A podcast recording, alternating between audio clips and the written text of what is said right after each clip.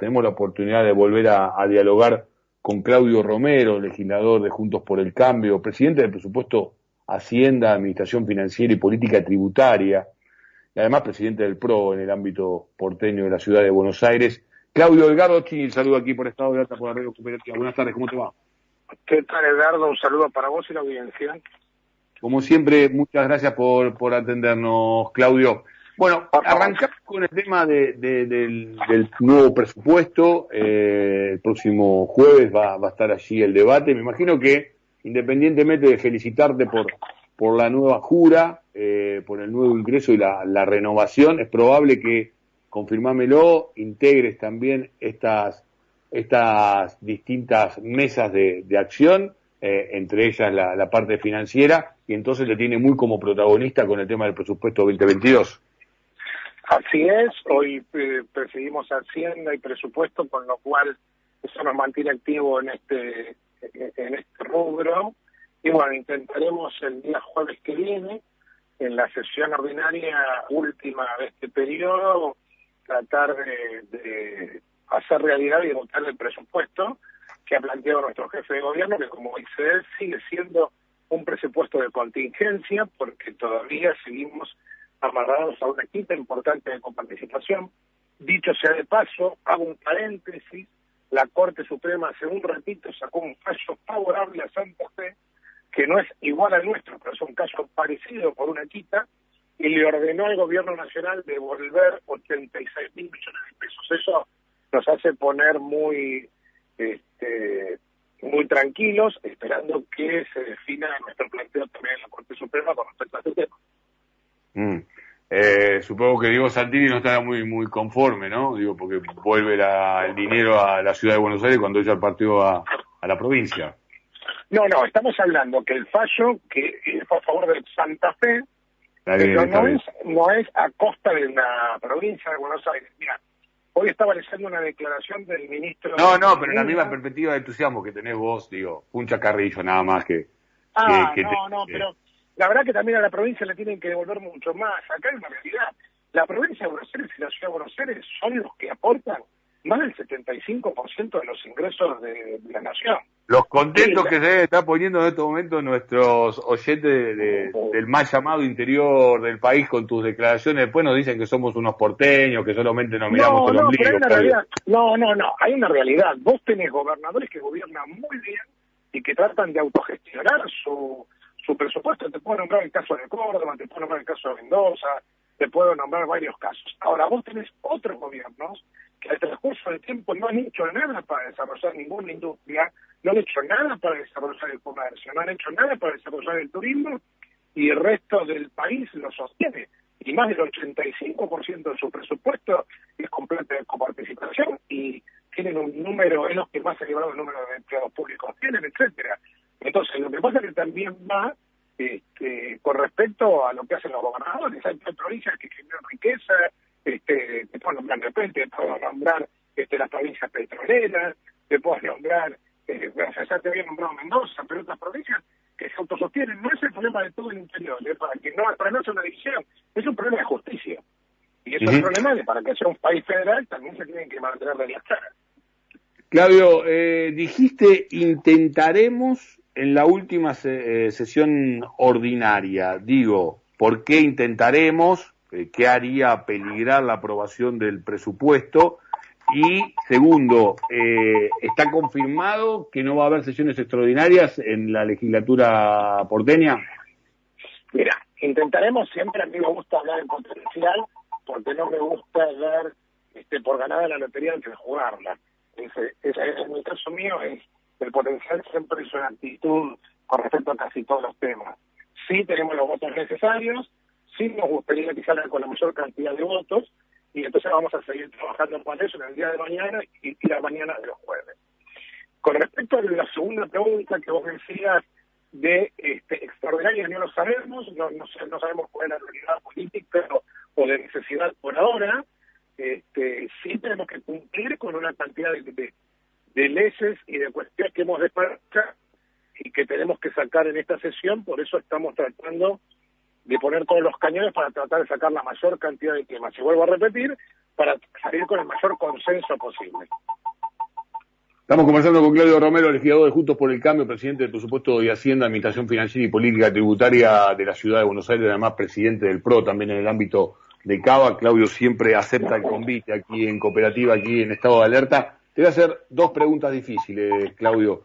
La primera, a ver, eh, se aprobó el tema de la modificación de los emprendimientos inmobiliarios, ¿eh? lo, que, lo que sabemos en la ex Ciudad Deportiva de la Boca, Puerto Madero eh, y demás, ¿no? Este, por un lado, bueno, nada, un logro por parte del oficialismo, eh, a espaldas un poco de lo que han dicho las audiencias públicas, mayoritariamente en contra de llevar adelante estos emprendimientos, con una situación de multas hacia algunos de ellos que vienen este, avanzando en una construcción que en principio no se los permitía.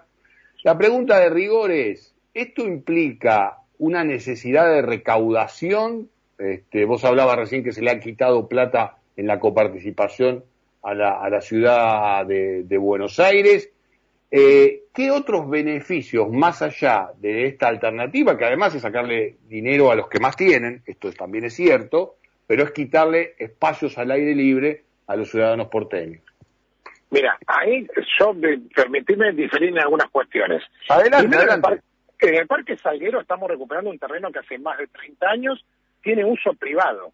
Y para que la gente lo pueda disfrutar hoy, solo lo pueden ingresar ahí los que viven y los que trabajan allí, no el resto de la gente. Y entonces este proyecto que hemos votado nosotros va a sumar casi 15 manzanas de espacio verde, por el contrario, y espacio público, que hoy está cerrado, porque hoy hay que ir al boliche para poder usarlo, hay que ir al restaurante, si no uno no puede usar el espacio público, en este caso.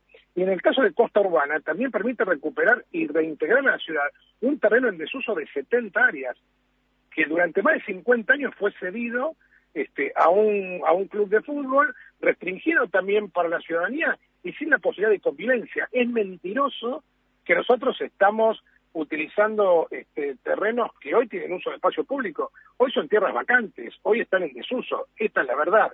Y lo otro también sí que es cierto, en el caso de las audiencias te voy a contar también lo que nos dicen. Se anotaron 7.500 personas y hablaron menos de 2.300, y en otra hablaron menos de 600. Y la verdad que también nuestro sistema de gestión en la ciudad y la construcción, que es dos fuentes importantes para la ciudad. Una de recaudación, como vos dijiste, porque van a dejar varios millones de dólares este, eh, para la ciudad este tipo de construcciones, es uno de los tres generadores de trabajo en la ciudad de Buenos Aires. Está la gastronomía, está el turismo y está la construcción. Y en las grandes ciudades del mundo, en todas las urbes, la construcción pasa a ser un dador de trabajo muy importante. Entonces, por partida doble, así nosotros convencidos de esto es que lo llevamos adelante. Bien, eh, han hecho una muy buena tarea de urbanización eh, en distintas villas, en distintos barrios obreros, esto está, está claro.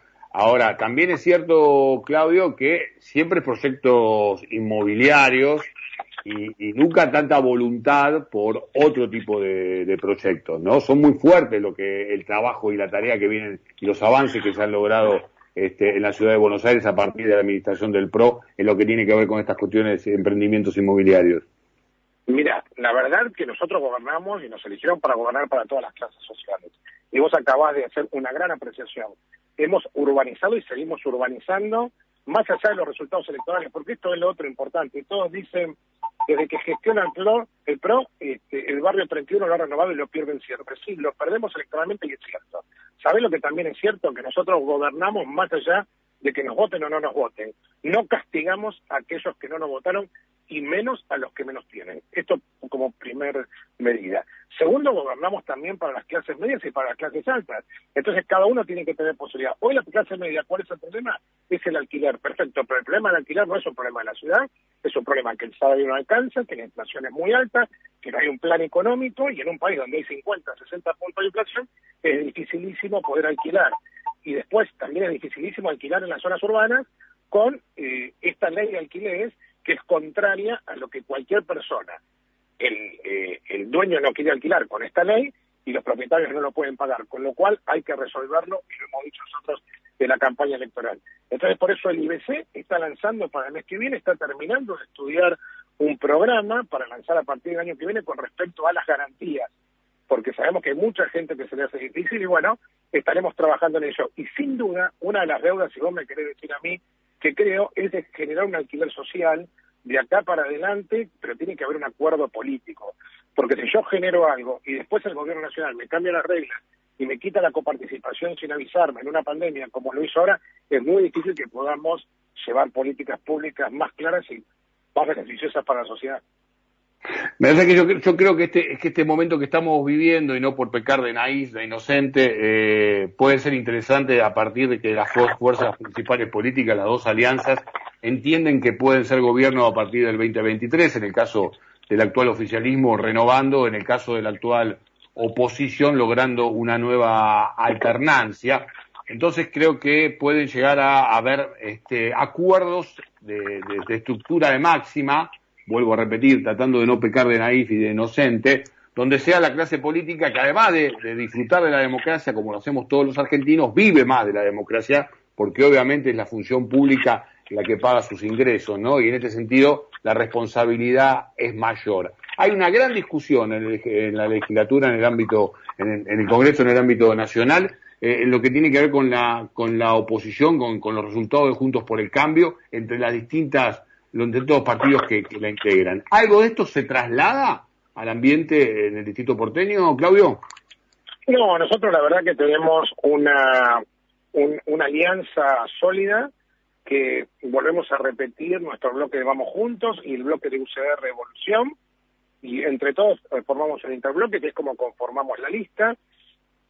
Seguimos unidos de esa manera, sin perder su identidad, porque lo que hay que entender es que nosotros no nos unen una ideología, a nosotros nos unen valores. Entonces, nuestro arco eh, este, de, de, modelo de pensamiento, de estructura y de incorporación va de la centro izquierda a la centro derecha cada uno tiene su identidad política, pero más allá de ello no son en valores. ¿El valor cuál es? El de la República, el de la independencia de la justicia, la libertad de expresión de los medios, este, que los delincuentes estén en la cárcel, que la gente pueda acceder libremente al trabajo y que los chicos puedan ir libremente a la escuela, entre otras cosas. Con esos valores nosotros nos aglutinamos. Y en la Ciudad de Buenos Aires, la verdad que seguimos adelante con este con esta alianza que tuvimos y que desde hace tiempo tenemos, que Juntos por el Cambio, pero y por suerte sin ningún tipo de inconveniente. Sí, sin mencionar que a veces hay tensiones, ojo, no lo vamos a negar porque también cuando uno este, tiene más posibilidad y cuando el momento pasa, es legítimo en política tener ambiciones y creer que puede estar mejor uno preparado que otro. Pero después para eso están las pasos, para eso está la gente para decidir, para eso está la ciudadanía, para ver primero en una paso este, quién es el representante y después en una general quién es el que gana. La última, dijiste la palabra delincuentes, eh, yo sé que no es tu área principal, eh, ayer estuvo Felipe Miguel en la legislatura y entre otras cosas habló sobre el, jefe de gabinete, hablando sobre el caso de, Lucas Rodríguez, ese chico asesinado a manos de las fuerzas de, seguridad. Lo conozco personalmente a, Alessandro.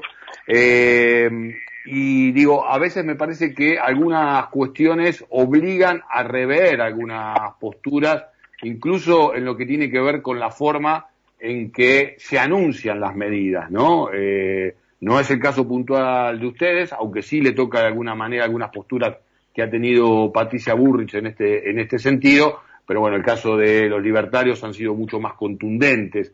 Eh, ¿Alguna reflexión? Eh, ¿Algo que te parezca que hay que corregir fuertemente en lo que tiene que ver con los delincuentes que a veces son poliladrons? Mira, la verdad que primero este, transmitir como cada vez que tenemos la oportunidad nuestro pesar a la familia y a los amigos y a los allegados de Lucas.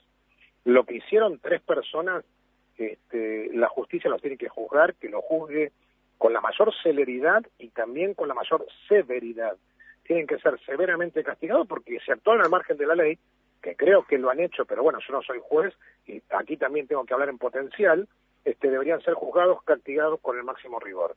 En segundo lugar, no podemos juzgar a toda la fuerza, porque yo creo que la ciudad de Buenos Aires sigue teniendo la mejor policía, porque no solo el sistema de seguridad de la ciudad está integrado por la policía, sino, además de los 25.900 efectivos, está integrado por 11.000 cámaras, por el alumbrado del espacio público, por la cantidad este, de, lectores de patentes, de anillo digital que tenemos, las cámaras de reconocimiento, este, etcétera, etcétera, etcétera, por, por un montón de equipamientos. Yo creo que seguimos teniendo el mejor sistema de seguridad, creo que no nos asemejamos a otras ciudades capitales, de hecho, del resto del mundo vienen a ver la conformación de la policía de la ciudad. Y vuelvo a repetir, esto no esconde ni pretende esconder la barbaridad y la atrocidad que cometieron tres personas o más o los que sean, y espero que sean rápidamente y severamente castigados.